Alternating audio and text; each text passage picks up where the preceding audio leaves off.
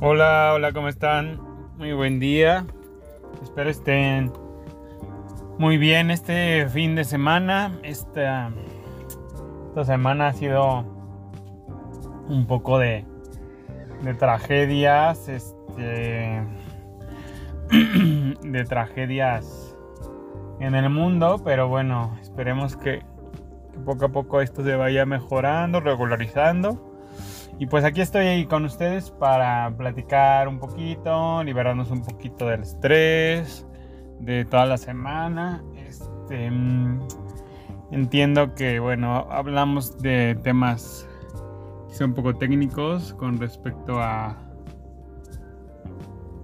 eh, a algunos puntos de, pues, de la industria de alimentos y eso. Y a lo mejor ahorita no están tan interesados, pero em, igual después pueden revisar nuevamente este podcast y sirve que sirve que si tienen algunos comentarios o algo me los dejan ahí y vemos cómo los resolvemos o los platicamos en otro podcast.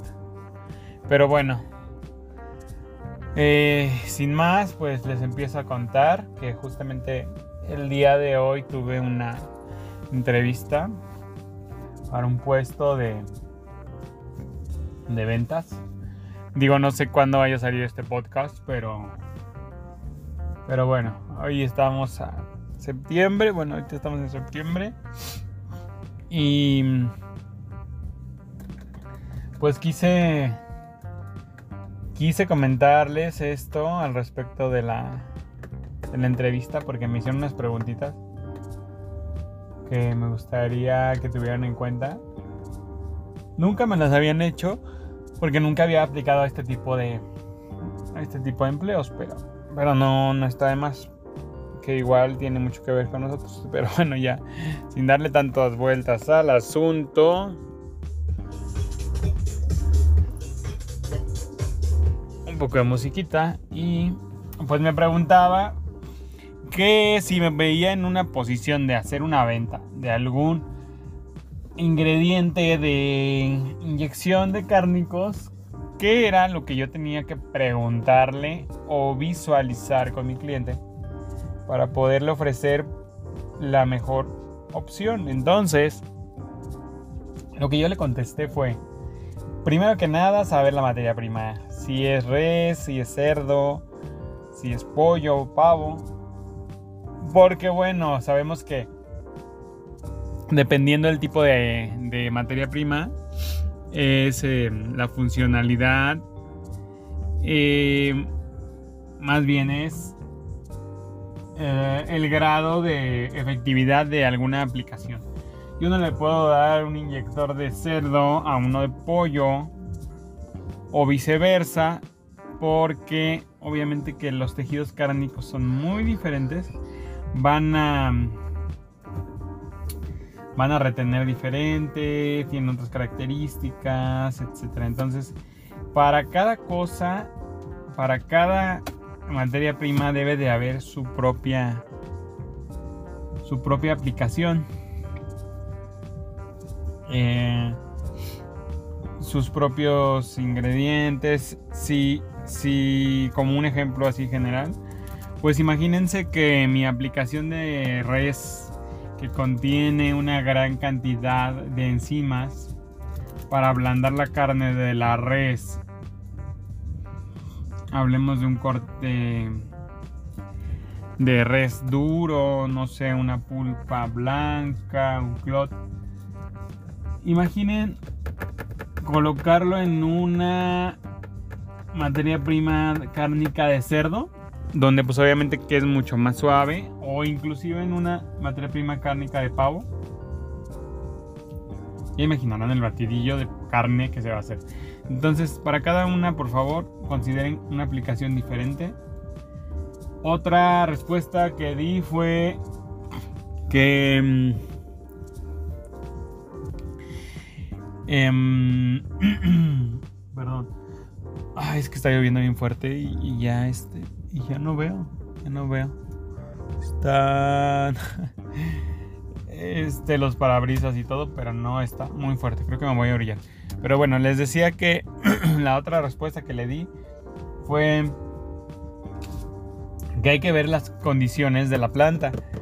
Es decir, la temperatura, tanto del área de corte como del área de formulación, en caso que la tenga, como en el caso de la recepción. O sea, hoy en día, bueno, la mayoría de las empresas que son TIF tienen todo esto controlado, sin embargo, podemos llevarnos algunas sorpresitas en donde pues la temperatura de recepción es muy alta y desde ahí donde empieza esta cadena de frío pues se rompe, ¿no? Entonces tenemos mucha dificultad, vamos a tener mucha dificultad en cárnicos con temperaturas muy frías o con cárnicos muy, perdónenme, o en cárnicos con temperaturas muy calientes.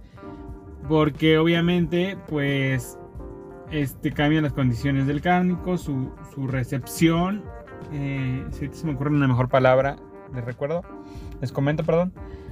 Pero, pues la temperatura tiene mucho que ver. Por otro lado, la, el pH de la carne, si es, un, si es una carne mm, vieja, si es carne nueva, si es carne de animales viejos, si es carne de animales jóvenes, todo eso tiene que ver.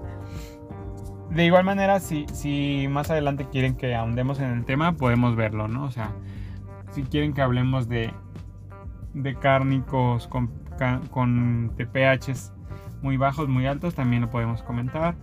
Pero bueno, ahorita eran las generalidades. También em, se tiene que ver las condiciones del equipo, si es una inyectora, de cuántas agujas, de cuántas... Quítese. De cuántas agujas y las agujas de cuántas pulgadas o calibre. Puede ser calibre. Em, si,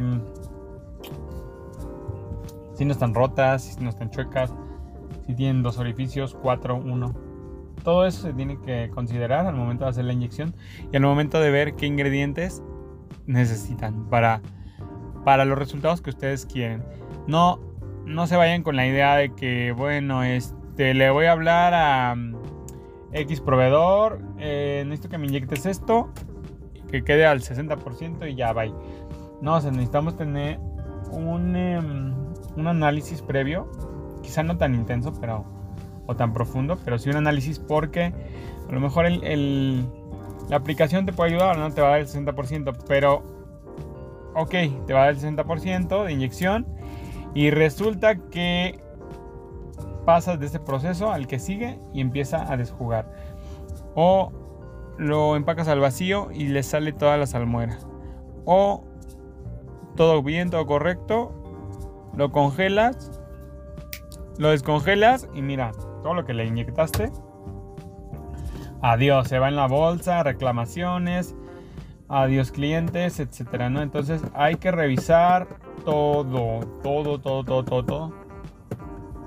Y uno como eh, experto en ingredientes, pues les debe recomendar lo mejor. Obviamente te tienes que meter a ver fichas técnicas, a ver tecnologías, etcétera. Pero eh, ya bajó un poco la lluvia. Pero este no debes dejarlo a la y se va. Entonces, em, bueno, por último, pues igual saber qué es lo que quiere el cliente, si quiere un rendimiento, si quiere un aumento de una mejora en la carne, si quiere suavizarla únicamente, si quiere darle una coloración, si quiere extenderla de tal manera que de, un, de su 100% obtenga el 200%. Todo eso también tiene mucho que ver porque no le vas a, a dar una, una aplicación que tenga enzimas cárnicas para suavizar la carne en una proporción de una inyección arriba del 40% donde esa, esa aplicación normalmente la usas en porcentajes de 14-16% para mejorar la textura de la carne, porque pues obviamente que un 60% em, pues vas a tener gran cantidad de esa solución en un porcentaje de carne menor. Y obviamente vas a tener un producto suave, pero demasiado suave que va a llegar al punto de quizá abrir las fibras cárnicas y pues eso no queremos. Gracias. Entonces, bueno, pues básicamente es eso. Em, básicamente es lo que les quería comentar. Porque si, si bien em, hay muchas aplicaciones en la industria, pues siento o presiento que, más bien considero que la mayoría no están siendo mm, aplicadas correctamente. Entonces, pues no está de más, ¿no? Darse un clavadito a las condiciones para saber cómo hacer las mejores aplicaciones en materias primas cárnicas dudas, cualquier comentario, temas que quieran platicar al respecto, entonces este, déjenmelo ahí, comentarios y lo vamos viendo. Si, si al final del día veo que hay muchos que se asemejan, pues puedo hacer igual una. Un podcast hablando de un tema, dos o tres temas, no, no hay problema. Pero em, les agradezco que me escuchen y seguimos trabajando. Cambio y fuera.